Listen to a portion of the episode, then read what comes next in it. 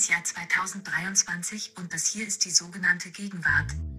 Ja, liebe Zuhörerinnen und Zuhörer, die Gegenwart endet nie, sie setzt sich ewig und unermüdlich fort. Und das gilt auch für Ihren Zeitfeuilleton-Podcast, die sogenannte Gegenwart. Wir melden uns zurück. Wir, das ist meine Kollegin Nina Power. Hallo Nina. Hi Ijoma. Ja, und ich selber. Nina hat mich beim richtigen Namen angesprochen. Ijoma Mangold. Nina, wie geht's? Wie steht's? Was haben wir heute auf dem Skript? Ja, Ijoma, du und ich. Ich erinnere an unsere aller, allererste Folge zurück über Essenssendungen auf Netflix oder auch ah, an unsere Folge gerne über. denke ich daran zurück. ja, ich auch. Über die Höhle der Löwen. Die Aprikose. Darf ich kurz in Erinnerung rufen? Die Aprikose.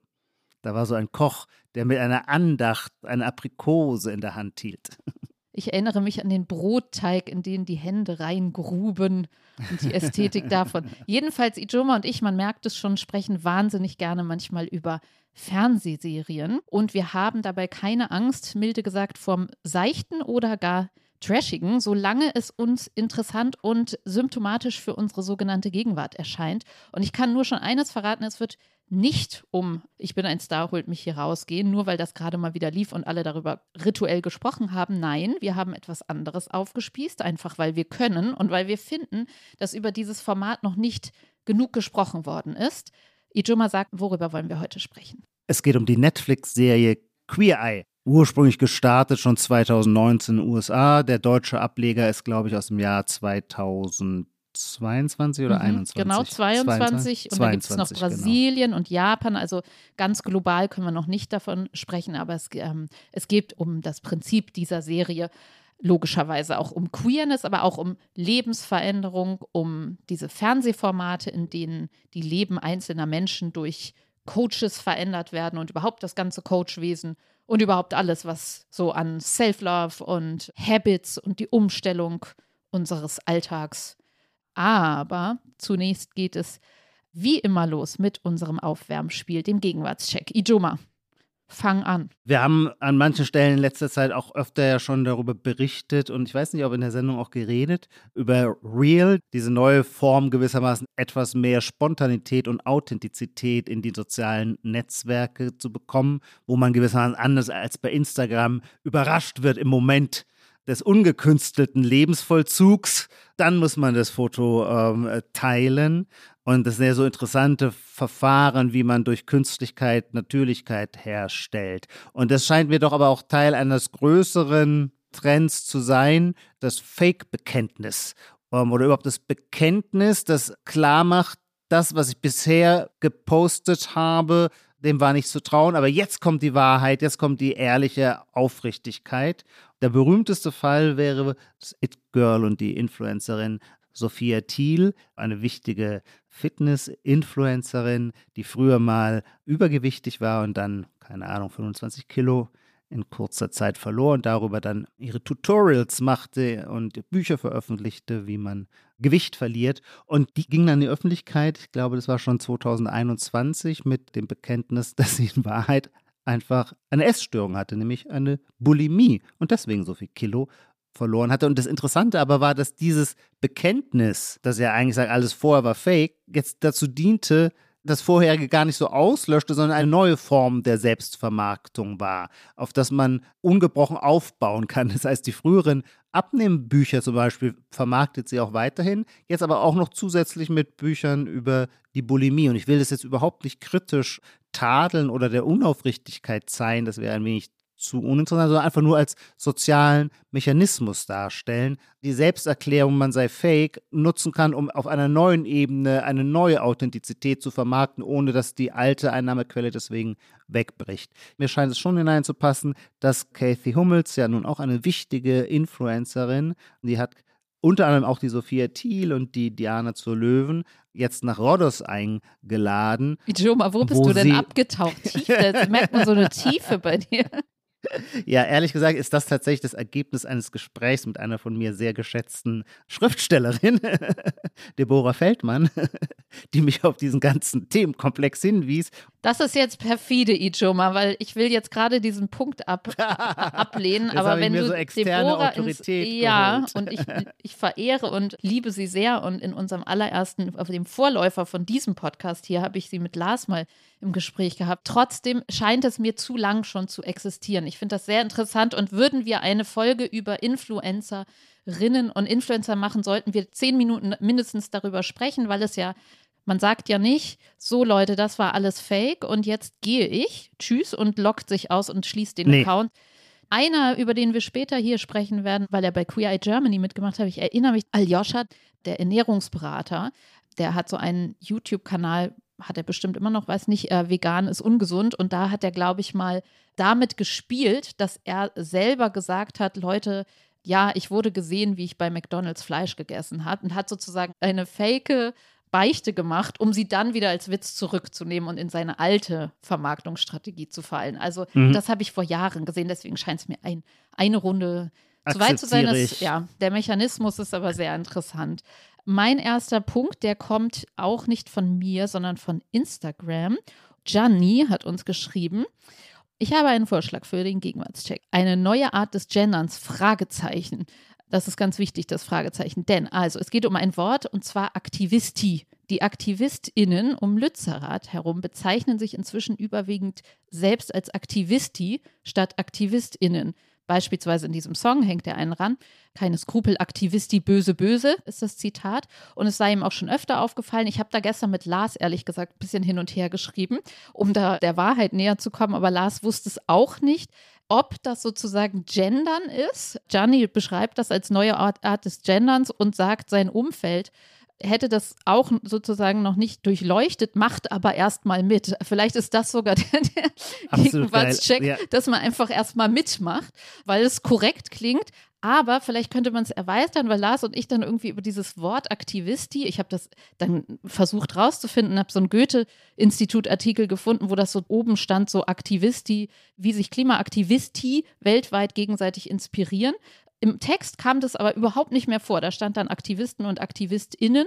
Und es wurde so mitgenommen und vielleicht verbirgt sich hinter diesem einfach so mitnehmen auch gar nichts. Also vielleicht ist das, was heißt, eine sexy Art zu gendern, aber Aktivisti klingt natürlich, da kriegt man gleich so einen Bella Ciao-Ohrwurm und hat so ein, ich denke da so, das klingt nicht nach so Nieselregen und Demo in Hamburg, sondern es klingt irgendwie so lebensgefüllt und sonnig und leidenschaftlicher als so ein verkopftes, quasi juristisches Gendern, sondern ja, wer möchte schon kein Aktivisti nicht zu dieser Gruppe gehören? Es klingt einfach gut und dann gendert man halt einfach mit, ohne es zu wissen, warum. Falls wir das jetzt noch überhaupt nicht begriffen haben, die Ernsthaftigkeit und das Konzept dahinter, dann schreibt uns gerne. Wir haben es noch nicht gefunden, ich noch nicht. Also die wirklich wahren neuen Phänomene bedürfen nie empirischer Belege in der Breite, sondern da muss man einfach ein Gespür fürs Neue haben. Das muss man rausriechen, so wie man in der Luft spürt, ah, der Frühling kommt oder oh, 20. August, ich merke plötzlich riecht es nach Herbst.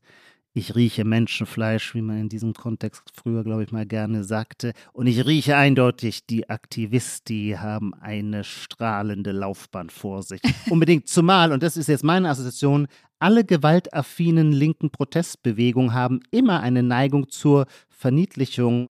Wie heißt denn der Berliner Bullenwagen, die Wanne? Für die gibt es auch so eine Endung Wanni oder so. Also die haben immer seit den 70er Jahren die Stadtguerilla ähm, so ein bisschen wie übrigens auch der Adel, der gibt ja auch immer die, die Mimi und die Kathi und die Lilly, diese I-Endungen. Ähm, das ist das Gemeinsame von Adel und äh, Linksterrorismus. Und deswegen halte ich das für sehr, sehr plausibel, dass die Aktivisti sich durchsetzen werden. Ich finde es außerdem deutlich schöner als das klassische Gegendere, muss ich sagen.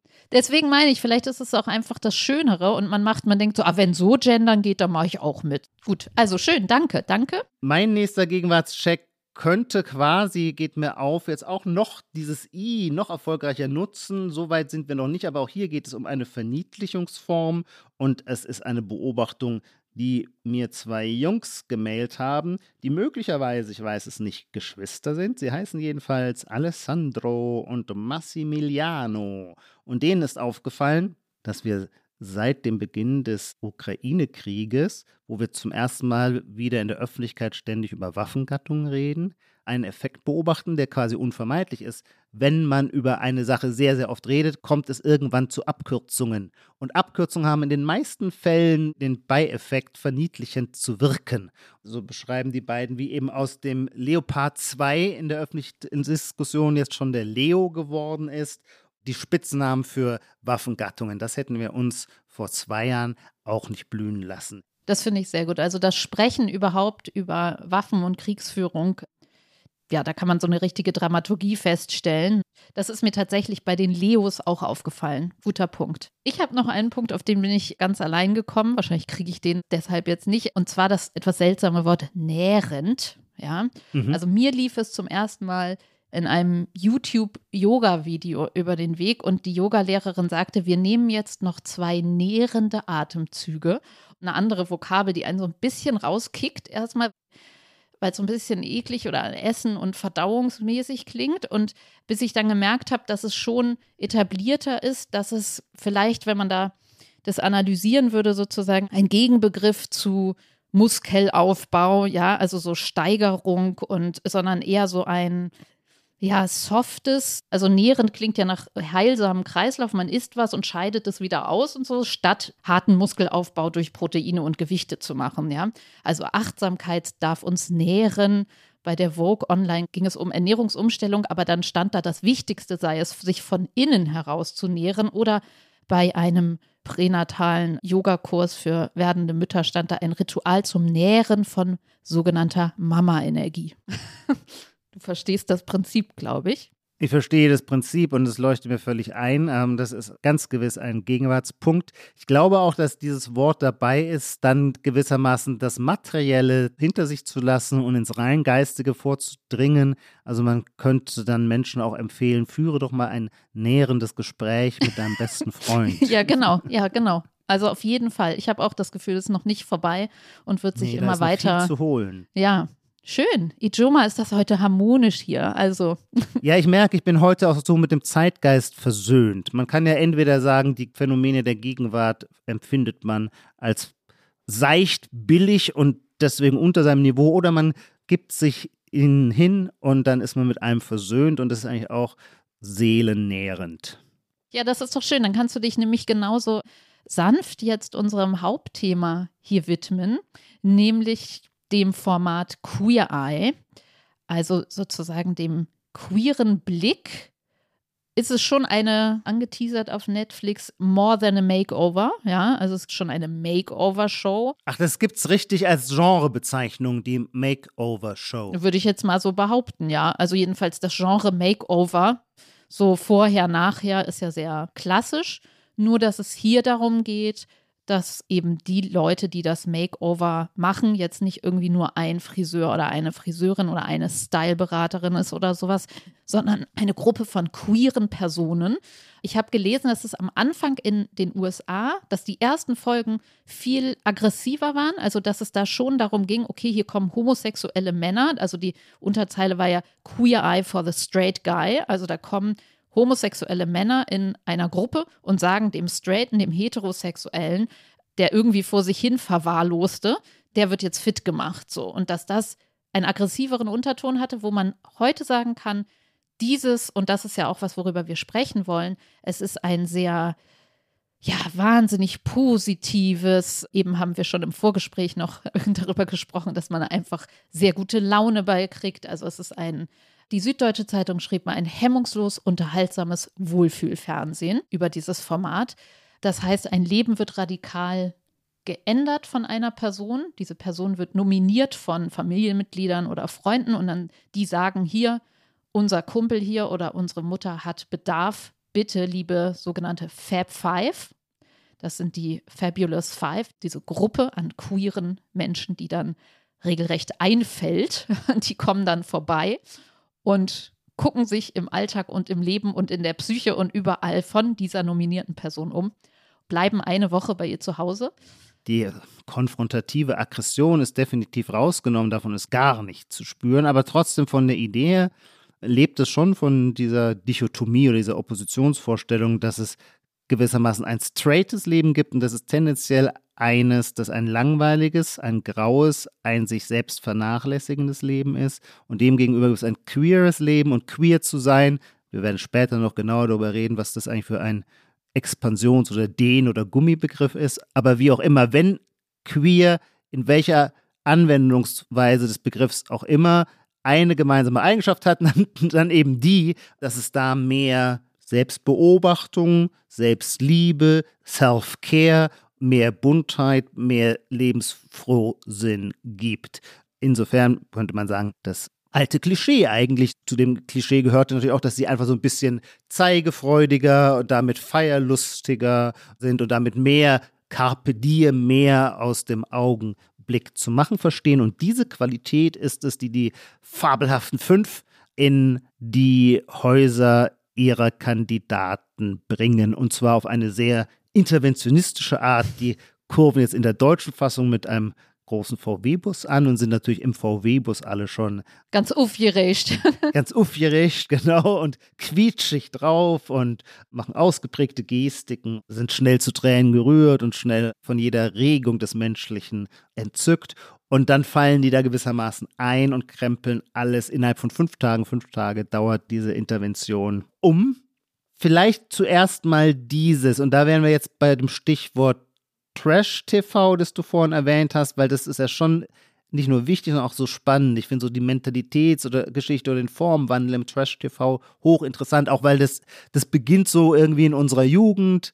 Meine war etwas früher, da beginnt es so mit Arabella Kiesbauer und Bärbel Schäfer, wo man zum ersten Mal dann eben sehr gerne, man nannte es damals ja auch das Unterschichtsfernsehen, man ging also in ein Milieu hinein, das es gewissermaßen nicht geschafft hatte, dem allgemeinen Stilstandard zu entsprechen, dass man aber kriegen konnte mit dem allgemein menschlichen Hang zum Exhibitionismus, also vor der Kamera, jeder ist offensichtlich bereit, vor die Kamera zu gehen.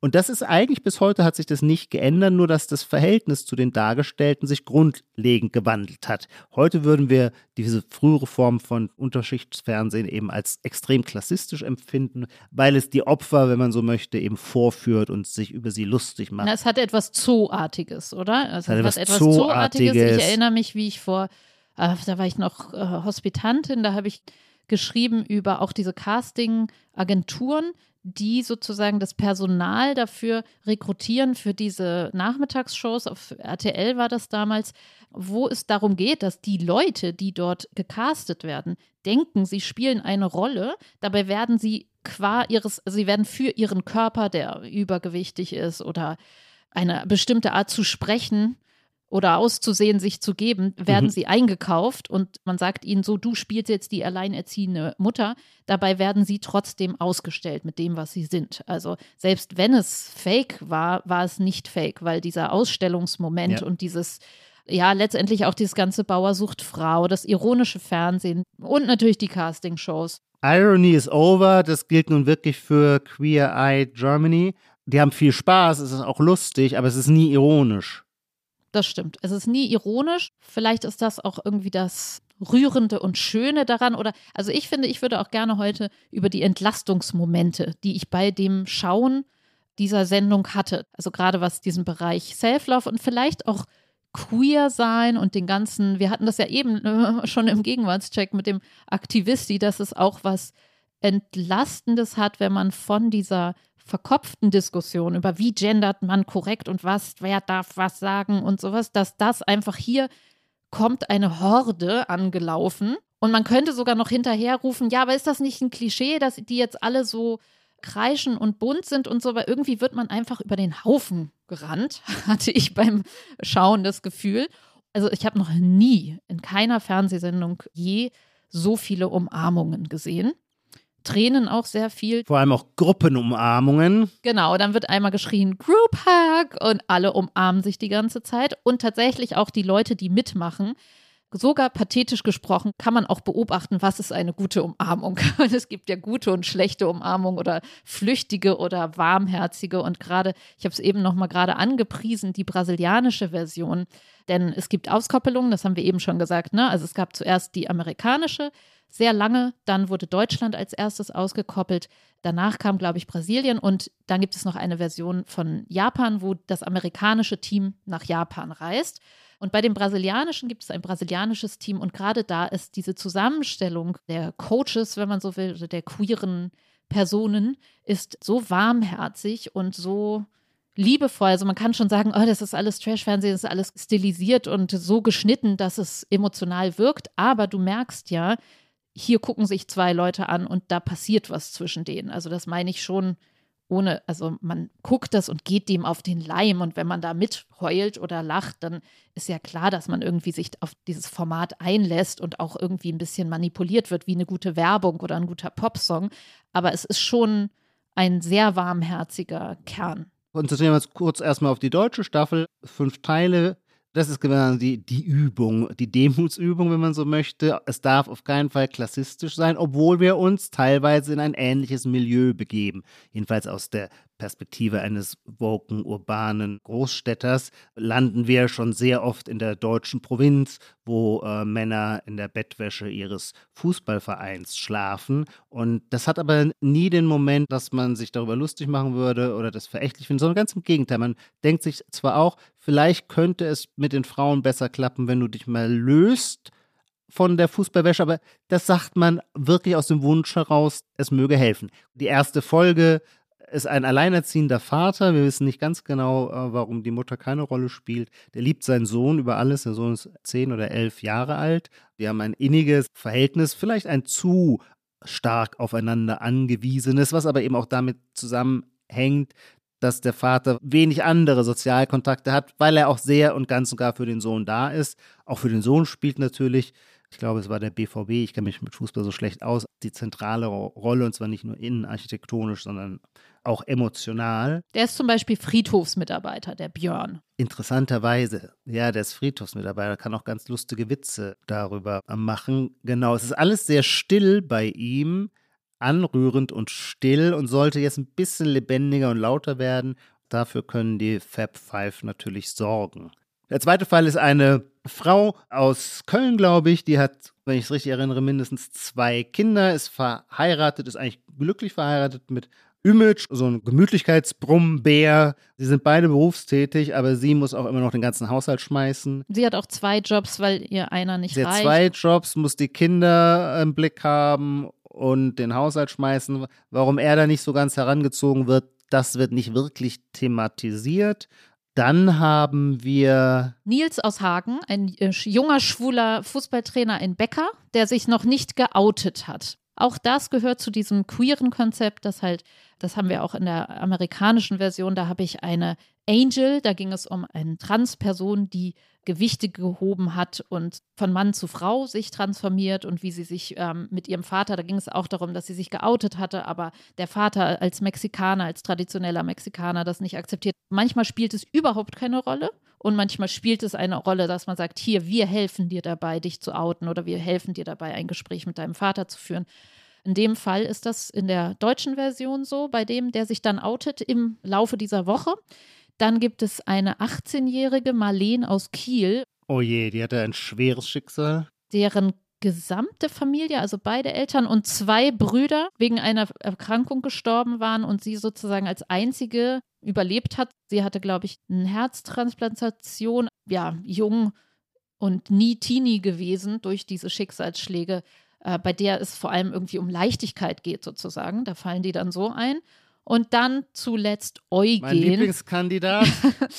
58, Single, Ex-Briefträger bzw. Arbeits lange arbeitslos und jetzt kurz vor der Wiedereingliederung stehen, hatte Depressionen, Panikattacken, übergewichtig. Die Frau hatte sich von ihm getrennt, die Mutter ist gestorben, er hatte gesundheitliche Probleme und. Ein lesbisches Paar als Freunde und die haben ihn nominiert. Genau. Und dann geht es eben darum, dass die da einfallen in die direkt in diese Häuser und Wohnungen. Und jeder der Fab Five hat gewissermaßen einen Kompetenzbereich. Genau, den Experten für Ernährung und Gesundheit Aljoscha, den ich eben aus diesem veganen ist ungesund Kontext schon kannte. Dann gibt es einen Life Coach Leni, die ja vor allem für diesen Self-Love-Bereich oder vielleicht das Mentale zuständig ist. Dann den Modeexperten, der so sich selber als Dandy bezeichnet, Jan Henrik und den Beauty-Guru David, die nennt sich, glaube ich, sie, Influencer und Hand-Make-up-Artist. Mein Lieblingsfab. Auf jeden Fall. Also tätowiert im Gesicht und am Hals mit den Haaren so. Super Lippen. Super Lippen, super Stimme, super Augen, wahnsinnige Augenbrauen, die so, glaube ich, sich abmacht und wieder neu draufmalt. Und also auf jeden Fall, wenn die ihre Kandidaten und Kandidatinnen neu frisiert und wie sie mit denen spricht und sie mit den langen Nägeln, also man könnte auch sagen, ein bisschen angsteinflößend auf den ersten Blick, aber einfach eine wahnsinnige Erscheinung und eine Warmherzigkeit, die ja auch schwer zu toppen ist. Und wen habe ich jetzt vergessen? Den Home Designer Ayan, türkischstämmig und der macht Interior Design und baut denen die Bude um den Leuten. Das ist das Team. Man sieht die am Anfang auch im Clip bunt rumtanzen, auch auf einem ja sehr urbanen, so, so einem Dach, so einem Loft tanzen die. Es wird viel getanzt einfach und ja, viel gelacht und viel umarmt. Werbung. Diese Woche in der Zeit? Die Bücher des Frühlings. 16 Seiten blühende Fantasie. Von gefährlichen Liebschaften, einer Flucht auf dem Mississippi und magische Erzählkunst. Das Literaturspezial zur Buchmesse in Leipzig. Die Zeit, Deutschlands größte Wochenzeitung. Jetzt am Kiosk oder direkt bestellen unter zeit.de/slash bestellen.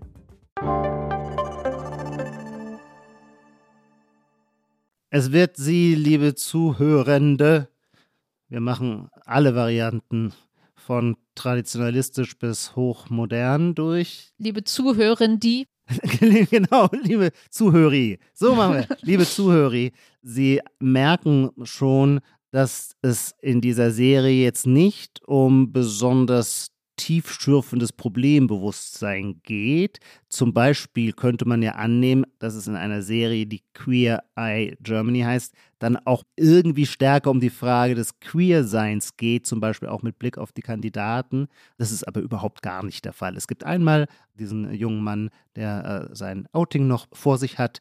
Da wird es dann natürlich thematisiert. Was ich auch ganz angenehm ist, es ist jetzt nicht so ein Überbau. Wir neigen ja im Moment sehr dazu, in der Umkehrung unserer Werteordnung das Heteronormative als etwas sehr Schlechtes abzuwerten. Und dann sind alle Gegenentwürfe immer schon so Erlösungsfiguren. Und wenn man so will, diesen Queer-Kitsch, dem, zumindest auf der moralischen Ebene, gibt sich diese Serie nicht hin. Und das finde ich eigentlich ganz wohltuend, während sie auf der ästhetischen Seite gewissermaßen in die Vollen geht, ja. In die Vollen geht, ja. Genau, also ich finde das auch, es gibt keinen Kommentar also auch die Coaches selber sozusagen reden gar nicht darüber oder wenig. Das ist auch in den anderen Formaten so. Also da wird, wenn das Gespräch darauf kommt, also wenn einer sich outet oder wenn einer trans ist, dann erzählen sie vielleicht was von sich. Aber sonst geht es nicht darum, so, ich definiere mich oder ich möchte so und so angesprochen werden oder ich definiere mich meine äh, Transformation war so und so und dann habe ich mich geoutet. Das spielt keine Rolle und es spielt auch, also da wird dann einmal so, einmal ruft einer die anderen und sagt so, kommt Mädels. Da in dem Moment dachte ich so, ah ja, okay. Also man denkt wirklich nicht darüber nach. Dieser ganze Sicherheitsabstand und dieses ganze Wackelige und politische und eben verkopfte daran ist wie weggeblasen. Ist das nicht auch ein utopischer Kern, wenn man sagt, das ist so es geht nur um den Menschen, jetzt pathetisch gesagt. Das ist eins dieser Entlastungsmomente. Ich dachte so, okay, das ist jetzt einfach mal kein Thema. Wie schön ist das denn? Ja, ich bin ja heute äh, komplett versöhnlerisch unterwegs und man kann es genauso sehen, sagen, es geht nur um den Menschen oder so. Aber man kann natürlich auch sagen, ja, das ist ein Ausdruck der totalen Oberflächlichkeit. Es gibt halt, wie gesagt, gar kein Problembewusstsein. Und die, also normalerweise wenden wir uns diesen Fragen ja zu unter dem Aspekt, inwiefern sind queere Menschen oder marginalisierte Menschen Opfer von Diskriminierungen. Dann müsste man irgendwie die Gesellschaft dann anklagen oder an deren Strukturen, deren Strukturen genau in den Blick nehmen. Nee, diesen Anspruch hat die Serie gar nicht. Die Gesellschaft spielt eigentlich überhaupt keine Rolle, weil die Lösung ja immer aus der Figur selber kommen soll. Oder, und das ist, glaube ich, was die Serie vor allem charakterisiert, gar nicht so sehr, und das wäre jetzt meine Kritik, die Lösung kommt eigentlich noch nicht mal, das wäre ein alter therapeutischer Zugang aus der Figur selber, natürlich mit Hilfe und mit Unterstützung von außen, sondern sie wird quasi von außen eingebracht. Es ist quasi sehr wenig an Eigenleistung beim Kandidaten verlangt. Der kann da in seinem etwas äh, aus den Gleisen geratenen Leben gesessen haben. Die einzige Initiative, die er zeigen musste, war, die Tür aufzumachen und die Fab Fives in die Wohnung zu lassen. Den Rest übernehmen die dann schon. Während wir ja doch immer glauben, dass Veränderung des Lebens vor allem da ansetzt, dass man selber irgendwie in Vorleistung geht, irgendwas einbringt, einen energetischen oder einen psychoenergetischen Schub aus sich selbst gewinnt, am besten dadurch, dass man sich vorher mit sich selber auseinandergesetzt hat, in seine Vergangenheit geschaut hat, die Problemfelder oder die Problemmuster analysiert hat und dann daraus entwickelt, wie kann ich mich aus dieser Falle befreien? Während hier lautet die Lösung, das passiert von außen und zwar schon, und das finde ich dann andererseits, weil ich ja auch ein Oberflächen, wie alle reaktionären Ästheten, ein Oberflächenverherrlicher und Anbeter bin. Alles, es wird vertraut, dass die Äußerlichkeit die Wendung bringt das, was du sagst, ist tatsächlich, man kann das ja auch in den Gesten. Also ich liebe den Moment, wo Jan Henrik dann in diesen Schlafzimmern steht und alles ja. aus dem Schrank wirft. Und nicht böse, sondern er, er, er sichtet das so und legt das alles nebeneinander aufs Bett. Und dann später muss der Gecoachte muss halt einfach nur mitkommen und sich trauen und kriegt dann wieder was vorgelegt und dann wird dem gesagt, so hier, probier doch mal das, probier mal das und dann muss man eigentlich nur sich umziehen so und mhm. das stimmt, das hat was hm, passives vielleicht. Es ist aber vielleicht auch gerade das, was wieder so ein Entlastungsmoment, dass ja. ich vollgepumpt bin vom Zeitgeist der Self-Love als ja doch eben Selbstarbeit, ja. Zwei Punkte sind da wichtig, es ist Arbeit am Selbst und es ist etwas, was man alleine tut, nämlich mit sich selbst, weil das ist ja das Ziel, dass man nun mal selber sich innerlich so an sich arbeitet, dass man sich als liebenswert begreift. Also man könnte ja auch sagen, gut, zuerst war sozusagen die Epoche der harten Selbstoptimierung, ja, mit so dem Besserwerden. Und jetzt geht es eben darum, die Gegenbewegung oder im Fahrwasser davon ist dann, dass man sagt, nee, du, jetzt musst du dich lieben, du musst das verstehen, dass du liebenswert bist. Und da kannst du ganze Bibliotheken mitfüllen mit den Büchern, bei denen es darum geht, dass du ich habe ja schon häufig den Laden hier um die Ecke bei mir im Viertel zitiert, wo es ein ganzer Self-Love-Laden und da werden ja vor allem Listen verkauft oder Bücher. Mhm. Man soll Journals machen, man soll, man hat diese ganzen Sprüche, an die man sich erinnern soll oder man soll aufschreiben, was, wofür war ich heute dankbar. Und das ist ja nun erwiesenermaßen auch so, dass das neue Hirnströme generiert und so, das, äh, alles geschenkt. Aber dass die Tätigkeit, die ich machen soll, ist, erstmal Dinge ausfüllen, ja. Alleine zu Hause mit mir selber was aufschreiben täglich. Und wenn ich mehr davon mache, ja, oder wenn ich dann noch diese ganze innere Kindbearbeitung mache, dann habe ich echt viel auszufüllen. Und mhm. die Reise zum inneren Kind und zu meinen Traumata mache ich ja alleine. Und das widerspricht natürlich total diesem Ding, dass da Leute reingetrabt kommen in, in, mein Schlafzimmer, mir den Block aus der Hand reißen und erstmal mit mir mich umarmen und ähm, mit mir lachen und sagen, komm, wir gehen mal raus und ziehen, ziehen uns mal was anderes an und dann fegen wir hier ja. mal durch und so. Also das ist für mich ein großer Entlastungsmoment. Und dieser Trauma, wir haben ja die Traumafolge schon häufig zitiert, unser Nachdenken über die inflationäre der, den inflationären Gebrauch des Traumas. Aber auch da, das wird in der deutschen und der brasilianischen Version, sagen die, dass unsere Vergangenheit ist etwas, die uns geformt hat, aber sie bestimmt nicht unsere Zukunft und nicht, also es gibt ja auch die mhm. tragischen Geschichten, gerade die brasilianische Folge, also ich habe, ich gebe es zu, Rotz und Wasser geheult bei der Folge, wo die wirklich sehr warmherzigen, wunderbaren brasilianischen Fab Five bei einem Witwer Raphael einfallen. Und der hat zwei Kinder und macht das alles total tapfer und gut. Und natürlich hängt diese ganze Wohnung, ist voll von Bildern, auf denen die Kinder Mama als Stern im Himmel malen und ist voll von Fotos und so weiter von dieser Frau.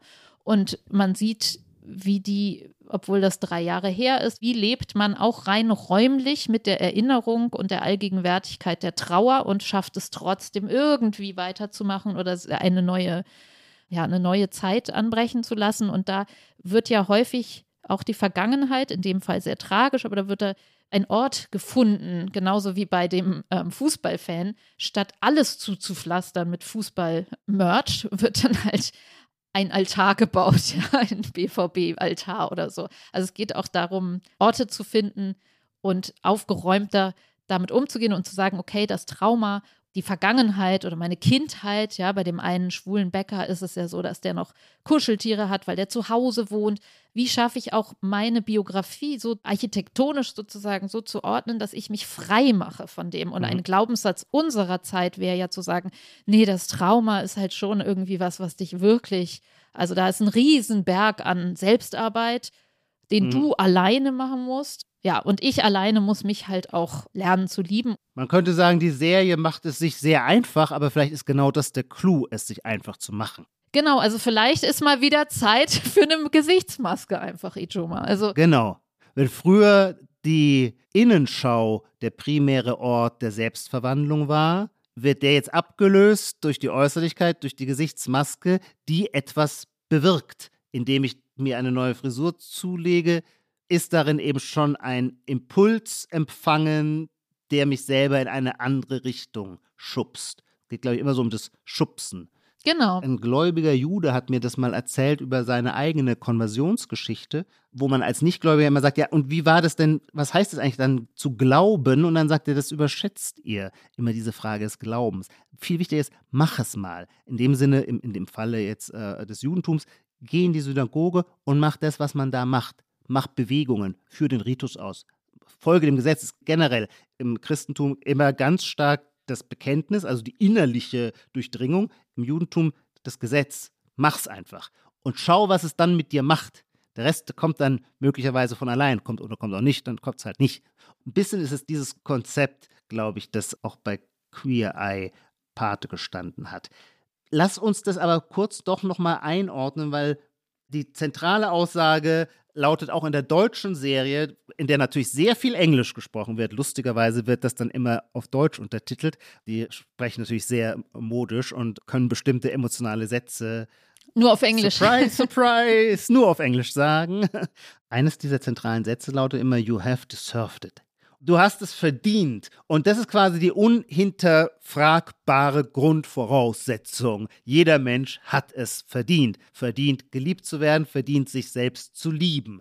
Da finde ich einfach so erkennbar den Shift, wenn wir jetzt sagen, Dieter Bohlen ist rausgeflogen aus er ist jetzt wieder, ich habe es recherchiert, er ist jetzt zur letzten, bevor es alles endet, kommt er nochmal zurück, sozusagen wie, wie so ein Wetten das. Da sitzen natürlich alle wieder so wie immer.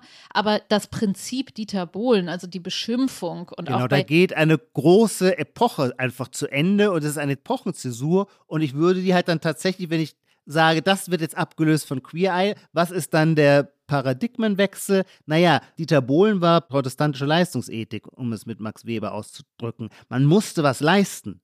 Und wenn man nichts zu bieten hatte, dann hat einem Dieter Bohlen das reingewirkt und gesagt, von nix kommt nix. Die äh, Fab Five würden jederzeit sagen, natürlich, von allem kommt was. Du musst gar nichts können, du, du hast es nämlich schon verdient. Du musst nicht erst selber was auf die Waage bringen. Und das ist, finde ich, doch hochinteressant. Ich weiß übrigens gar nicht, was am Ende hilfreicher ist, weil ich tatsächlich glaube, dass man im Leben besser durchkommt, wenn man einen Begriff davon hat, dass von nichts nichts kommt und man manchmal sich schon auch selber im Riemen reißen muss. Naja, es wird ja eine Mischung sein, ne? Also ich glaube, die, wie sehr die da reinstürmen. Also was jetzt der Zeitgeist mit seinem ganzen Positivitätsbekundung, diese, man muss sich lieben, man muss das Positive lieben, du musst das, das, wofür du dankbar bist, herausstellen. Das kann ja trotz aller Pastellfarben, in denen das geschrieben ist, kann das ja terroristisch sein, ja. Also es gibt Toxic Positivity, so dass man sagt, es ist, es macht einen fertig, ja. Und es hat zwar all diese Sätze, ja, aber das Müssen ist so ein bisschen weg. Also es ist einfach eine softere, weichere Version davon. Und woran liegt das? Vielleicht in dem, was du gesagt hast, die Praxis, dass es mehr Praxis als Zettel ausfüllen, auf denen steht, dass ich mich jetzt selber zu lieben habe. Das ist das eine. Und ich finde den Punkt schon sehr wichtig, dass es eine Gruppe von Leuten ist, die einfällt, die einem das sagt. Und als These könnte man sagen, funktioniert Self-Love vielleicht nur mit der Hilfe anderer? Fragezeichen. Liebe Zuhörer, ihr seht, Nina und ich sind jetzt doch auf zwei etwas verschiedenen Positionen oder es funktioniert eben gar nicht, denn man könnte oder ich würde eigentlich sagen, so vergnüglich es ist, diese Serie anzuschauen und ich bin auch völlig überzeugt, dass es für die beteiligten Kandidaten für die nächsten Jahre schöne Erinnerungen sein wird an diese fünf Tage. Aber eigentlich ist es therapeutisch gesehen natürlich ein Totaldesaster, denn es möge doch bitte keiner glauben, dass diese Form einer fünftägigen, überfallartigen Intervention in irgendeiner Weise nachhaltig ist. Es schafft bestimmt schöne Erinnerungen, es erweitert äh, den Kleiderschrank, die Wohnung sieht danach besser aus als vorher. Aber nach fünf Tagen ist dieser Wirbelsturm vor der Tür reingekommen, zur Hintertür auch wieder draußen und dann stehen die da erstmal mit sich alleine oder stehen sie eigentlich so da wie zuvor. Also ich will nicht naiv sein und sagen, so jetzt, wenn wir die alle ein Jahr später besuchen, dann machen die das. Wobei in Amerika haben sie es einmal gemacht. Ja, da machen sie es immer noch so. Ach, tatsächlich. In dem ah, ja. tollen Podcast unserer Kolleginnen und Kollegen bei Zeit Online geht da noch was. Und da geht es ja um diese ganzen Optimierungsthemen auch. Und da haben die zitiert, dass man 66 Tage zumindest seine Habits verändern muss, um, um nachhaltig sich zu verändern. Mhm. Ja, weil im Januar irgendwie sich zu sagen, ich gehe jeden Tag joggen, kann jeder. Nach einem Jahr eben gar nicht. Ich würde aber schon sagen, okay, wenn du aber Leute fünf Tage lang in ein Self-Love-Seminar schickst, wo sie selber ihre Listen ausfüllen, ja, ist das dann nachhaltig? Vermutlich auch nicht. Man kann ja auch sagen, diese Gruppe an Menschen, die dort einfällt, ist eine Öffentlichkeit, ja. Es wird ja auch häufig, also es gibt diese Episode als Produkt und es gibt die Praxis, nämlich dass es wirklich umgebaut wurde. Also es ist nicht eben der innere Prozess nur, der einem eingetrichtert wurde. Also es ist nicht eine Kurzzeittherapie, sondern es ist gerade durch die Gesichtsmasken eine wohltuende Praxis, ja. Ich tue jetzt, also ich verteidige das jetzt einfach mal, ja, ohne zu wissen, was daran nachhaltig ist. Naja, wenn der David zu mir nach Hause kommt, bin ich auch bereit für eine Gesichtsmaske. Aber wenn er nicht mehr da ist, ob ich mir das dann jeden Morgen ich glaube nicht. Aber wer weiß, weil sie machen dann ja häufig auch ein Foto mit der Person und sie laden, das gibt es auch in der Folge mit dem Witwer in Brasilien, dem wird dann gesagt, hier schreib doch mal einen Brief an all deine Freunde und an deine Familie. Und häufig ist es ja so, dass am Ende wird in diese neue Wohnung wird der Kreis der Familie und der Freunde eingeladen und Mhm. die Person hält noch eine kleine Rede der Dankbarkeit und alle heulen.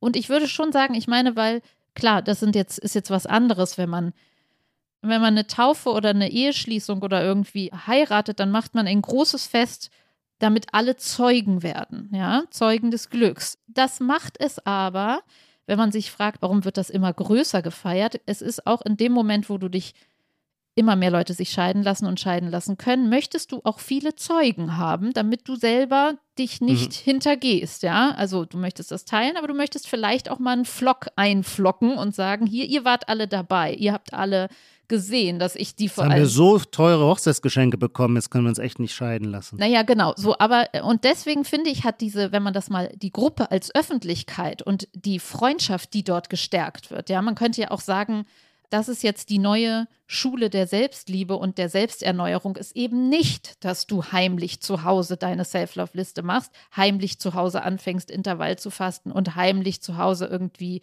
das Buch liegt hier noch bei mir rum, da wollte ich eigentlich als Vorbereitung noch reingucken, äh, habe es nicht geschafft, der 5 AM Club, ja, wo es darum geht, dass alle erfolgreichen Menschen sehr viel früher als alle anderen aufstehen und dann sozusagen zwei Stunden schon mehr haben, in denen sie Sport machen und meditieren können. Und das ist ein Club, der das verstanden hat. Ja? Also es geht ja um diese Life-Hacks, die man dann doch vielleicht im Heimlichen eher macht, um sich strahlender aussehen zu lassen. Aber wenn man so will, ist diese Serie eine Verteidigung von Freundschaft und Gruppe und sich gegenseitig, also der Abhängigkeit, man könnte ja sogar sagen, der Abhängigkeit von anderen bei der Selbstliebe, nämlich dass die reinkommen und in dein Zuhause gehen und sagen, Ijoma, hast du es hier aber schön und guck mal all die Bücher und diese Positive Feedback Shower und die Group Hugs und das ganze Lachen und Strahlen. Damit arbeitet das ja und nicht mit einem ich habe jetzt mein Set an Optimierungsdingern, die ich heimlich zu Hause mache. Da ist die Frage, was ist da nachhaltiger? Ne? Also viele von uns sind ja in den letzten Jahren durch die Marie Kondo-Schule durchgegangen und durch die Baskast-Schule.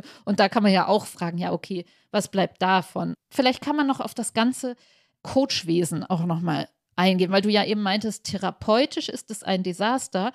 Okay, meinetwegen, aber das Wesen des Coaches ist ja schon, dass er, du hattest vorhin gesagt, einen Schubs geben, dass er ja nur für dich da ist und dir etwas sagt. So verstehe ich das, dass bei der Therapie ja mehr etwas aus dir herausgekitzelt wird, dass du es dir selber neu erzählst oder erklärst oder Narrative dafür findest, ja, oder eben in die Vergangenheit zurückgehst, während der Coach ja erstmal da ist und sagt, hey, ich pushe dich, ja, und das ist auch okay so, ich pushe einfach nur dich. Und so sind die ja auch. Also die gucken und pushen und cheerleaden sozusagen die ganze Zeit. Es ist einfach eine andere Kategorie. Der Coach ist, was heißt random gegenüber, aber es ist vor allem Hauptsache, da ist ein Gegenüber und sagt, du siehst toll aus und du musst es dir nicht selber erarbeiten. Da sind wir wieder ja, bei der Faulheit der ganzen Sache. Aber auch das ist, finde ich, was Entlastendes. Das ist eben nicht, da liegt keiner alleine auf der Couch und muss sich selber erarbeiten, wie toll er ist, sondern der wird da mit rausgerissen, vor den Spiegel gestellt und es wird gesagt, hey, guck dir das doch mal an, wie toll du aussiehst. Ja, ich würde den Coach äh, als Rolle und Figur auch nie schmähen wollen. Im Gegenteil, auch gerade mit seinem äußerlichen Ansatz, das leuchtet mir schon auch ein. Ich halte das nicht für den allein selig machenden Weg zur Lebensveränderung, aber für einen möglichen. Weil ich auch selber sagen würde, älter werden, mit Blick auf mich selber würde ich sagen, besteht auch darin, immer öfter die Erfahrung zu machen, dass so ein kleiner Schubser vom Coach enorm viel bewegen kann, während man früher, als man jung war, immer dachte, nee, nee, nee, das muss alles ganz klar durchdacht von dir selber und aus dir kommen. Naja, das, was man heute die Lifehacks nennt und dadurch, dass es diesen Begriff gibt, denkt man auch schon wieder so ein bisschen was Billiges, ja. Aber es ist doch erstaunlich, finde ich, mit dem Älterwerden zu sehen, wie effektiv oft solche Lifehacks sind. Es erinnert mich auch ein bisschen daran, denn das ist das Schöne ja auch an der Serie, dass man immer sieht, die fabelhaften fünf, da kann jeder etwas sehr gut in seinem Bereich. Und das erinnerte mich an die Folge, die wir zusammen, du hattest sie schon angesprochen, gemacht hatten über äh, Chef's Table, war das? Wo es einen französischen Koch gab, der irgendwann nur noch vegetarisch kochte, aber nicht aus irgendeiner ideologischen Überzeugung, sondern einfach, weil er alles andere raus hatte und nochmal eine neue Herausforderung haben wollte. Es wollte die Herausforderung haben, kann ich drei Sterne halten, äh, auch wenn ich auf Hummer und Rinderfilet verzichte. Und ich glaube, er war es, der so einen Satz gebracht hatte, der uns beide, äh, wenn ich das richtig erinnere, sehr beeindruckt hatte, nämlich die Schönheit ist eine Bewegung, eine sehr klare Bewegung mit absoluter Vollkommenheit auszuführen. Das ist Schönheit, das ist aber auch, was die Seele erhebt und wo man sich selber gerne eine Scheibe abschneiden würde, also wie ein Koch seine Zwiebel schneidet. Und er macht es in der absoluten Vollkommenheit. Und da hat man dann das Gefühl, das Leben ist jetzt in der Balance und das Leben zeigt, was in ihm an Harmonie steckt. Und das ist natürlich auch so, der eine weiß, wie man das Make-up macht, Klammer auf, Intermezzo. Kann es sein, dass man von so Make-up-Leuten als Make-up-Schlampe spricht und das aber liebevoll meint? Fragezeichen. Da bin ich raus, Ijoma. Wir können auch da die Crowd anzapfen. War mein Eindruck. Leute, die das Milieu kennen, die sagen immer, ah, die Make-up-Schlampe. Und das meinen die aber oh Gott, sehr, sehr oh liebevoll.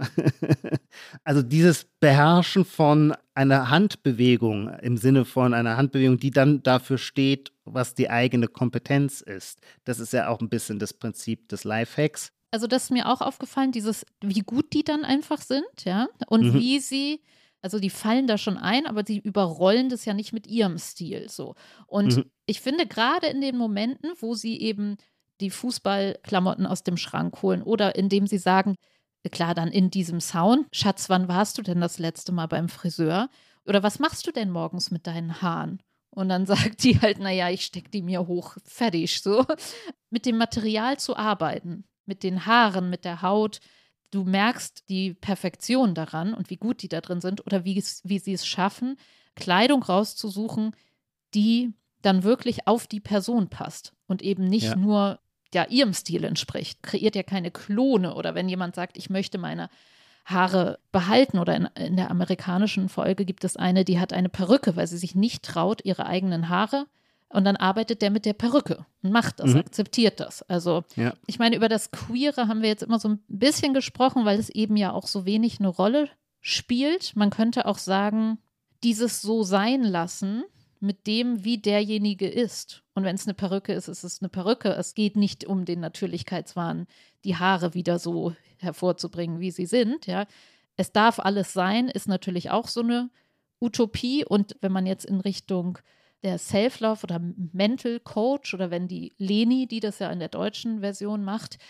ich glaube, die war es, die dann sagt, da könnte man sagen, ist die queere Erfahrung dann doch im Hintergrund, dass man sagen könnte, sie haben eben doch besonders vielleicht lernen müssen, dass man immer irgendwem nicht gefällt. Also da geht es darum, ich glaube, das ist eine Unterhaltung, die sie mit dem einen führt und sagt, egal was du tust, es wird immer irgendwem nicht gefallen. Wo es darum geht, jemandem einzutrichtern, nur dir muss es gefallen. Und vielleicht schimmert da die queere Erfahrung eben doch aus der Diskriminierung heraus durch. Naja, oder um nochmal den Säulenheiligen der ersten Folgen unseres Podcasts zu zitieren, der dann in dem letzten Jahr ein bisschen in Vergessenheit geraten ist. Wir haben ihn auch ein bisschen überstrapaziert. Andreas Reckwitz und seine Gesellschaft der Singularitäten. Da könnte man natürlich sagen, naja, in einer Gesellschaft, wo das Singuläre prämiert wird, ist das Queere natürlich genau das ideale Marktangebot. Während Cis, jede Form von Cis-Existenz, Normcore, hat halt mangels Unterscheidbarkeit, weil er sich zu wenig herabsetzt, keine Chancen, sich am Markt durchzusetzen. Aber da würde ich sagen, ist das nicht auch eine Entlastung dieser Serie, dass man sagt, es ist eben nicht die Fußballbettwäsche und die ganze Männlichkeit, die damit zusammenhängt und die Cis-Männlichkeit meinetwegen, die damit zusammenhängt, ist nicht weniger wert. Ja. Das finde ich schon ein wichtiger oder etwas, was man vielleicht nicht erwarten würde. Und das hat auch etwas wahnsinnig Versöhnliches oder Utopisches. Also da lande ich wieder bei dem, bei dem Pathetischen, es geht um den Menschen, ja. In der japanischen Staffel, die ich sehr gerne gesehen habe, da spielt das Queere fast gar keine Rolle mehr. Hingegen, und das fand ich dann doch interessant, weil die Fab Fives werden eingeflogen aus den USA. Es sind also keine japanischen fabelhaften Fünfe, sondern amerikanische, sodass das Ganze jetzt auch nochmal so eine kulturelle Spiegelung oder so eine Art interkulturellen Dialogs oder eines interkulturellen Missverständnisses möglicherweise auch, dass die Sache aber, finde ich, auch nochmal anreichert. Auch gerade, weil ich den Kontrast aus der, das sind natürlich jetzt nur Klischees, aus dieser sehr ritualisierten japanischen Hochkultur mit der Emotionalität, auf die die Serie, die die Serie immer zu hervorlocken will. Das ist ja erstmal, würde man denken, so ein Kontrast.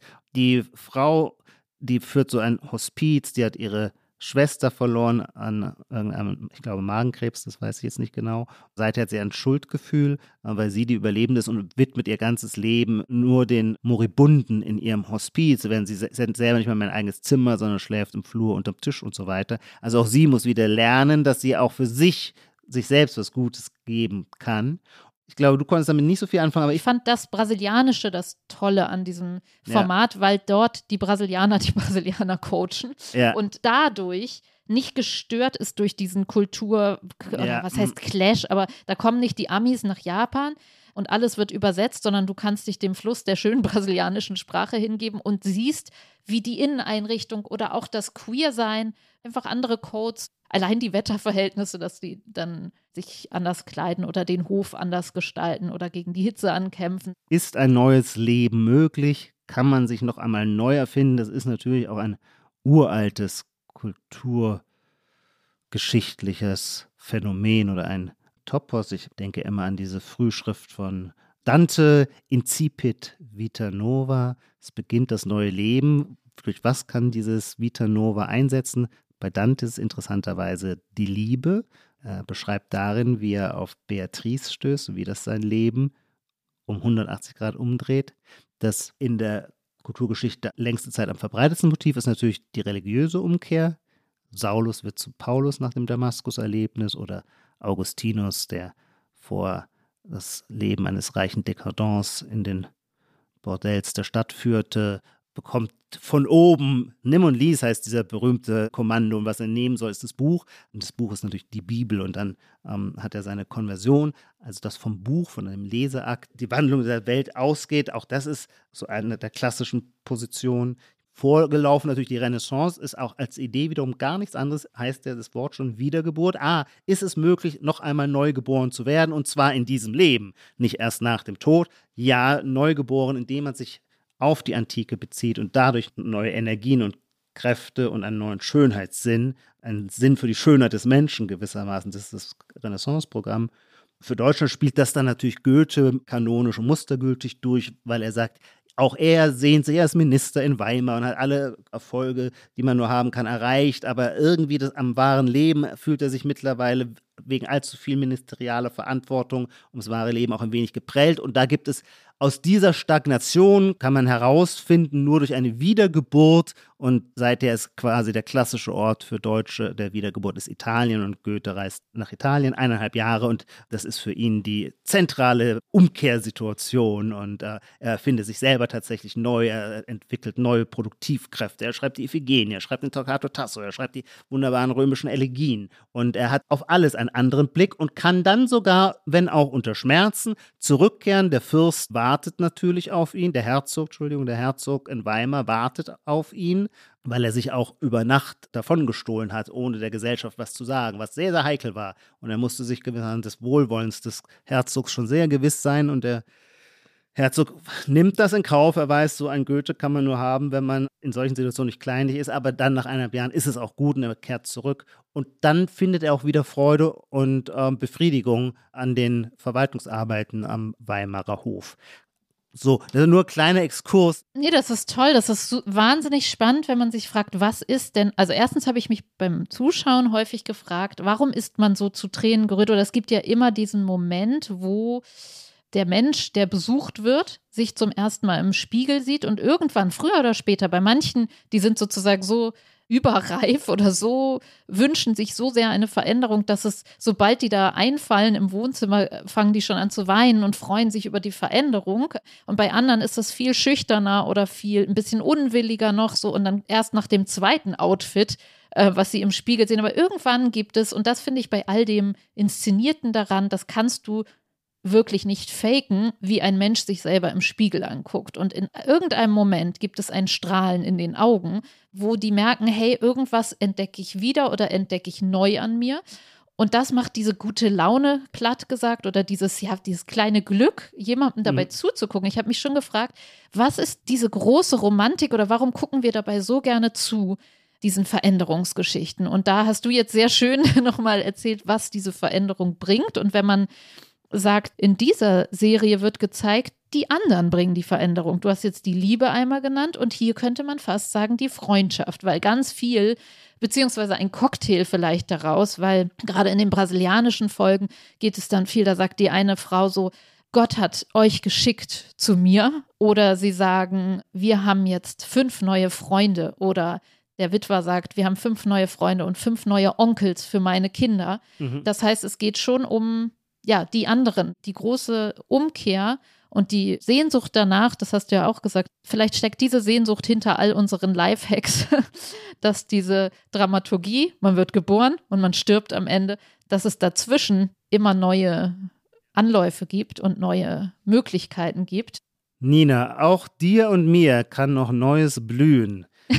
wir kennen die Zukunft aber nicht und deswegen behelfen wir uns vorerst mit einer Hypothese. Wir sind angekommen bei unserer Schlusskategorie, die sogenannte Zukunft. Und Nina, ich habe eine zugegeben doch etwas schwierige Frage, die vor allem dem Kriterium von Lars, der klaren Überprüfbarkeit, nicht so ganz standhält. Gleichwohl, wir sind ja gerade in so einer intensiven Phase der Überprüfung, Reevaluierung oder Evaluierung der Corona-Maßnahmen, einer Neubewertung äh, des Corona-Geschehens, der Maßnahmenpolitik. Was haben wir richtig gemacht, was haben wir falsch gemacht, wo waren Überheblichkeit und Anmaßung des Wissens, um Friedrich von Hayek zu zitieren, wo war Anmaßung von Wissen am Werk. Und da ist jetzt meine Frage an dich, wie glaubst du in einem halben Jahr, weil das ist gerade so virulent, das ist jetzt in einem gärenden Prozess, wie glaubst du, werden wir in einem halben Jahr im nächsten Sommer auf diese Corona-Zeit, die 2. Februar äh, ist die Pandemie offiziell zu Ende. Das ist ein Tag nach unserer Aufzeichnung, wenn ich es richtig sehe. Wie glaubst du, dass wir auf Corona zurückschauen werden? Ja, im Sommer ist uns immer alles egal. Also, ich glaube, im Sommer werden wir gar nicht darauf zurückschauen, sondern selbstvergessen uns dem Sommer hingeben und vielleicht hoffentlich nicht mit diesem Gefühl der Verbitterung und der Angst vor dem nächsten Herbst. Vielleicht wird das eine Veränderung sein, aber ich glaube, da wird es dann einfach totale Flucht nach vorn gehen und auch diese Evaluierung und dieses ganze Aufrechnen wird da vorbei sein. Ah ja, das sehe ich anders. Ich hoffe, dass es zu mehr Aufrechnung kommt. Ich glaube, wir haben ein wenig Aufrechnung nötig. Aber wir haben ja noch jetzt dunkle Monate, lange, lange Zeit. Du fragst mich ja nach einem halben Jahr. Da wird jetzt ein halbes, mhm. meinetwegen noch vier Monate gerechnet. Dann ziehen alle die Badelatschen an. also, Ijoma, es hat mir großen Spaß gebracht. Ich werde auf jeden Fall noch weiter Queer Eye gucken. Es gibt noch ganz viel, was man da wegschauen kann. Ich freue mich, wenn wir uns bald wieder unterhalten. Dito. Bis bald. Tschüss. Titel aller Bücher, Artikel, Filme, Songs oder Serien aus dem Podcast finden Sie in der Podcast-Beschreibung. Bei Anregungen, Kritik und Lob schreiben Sie uns gerne an gegenwart.zeit.de.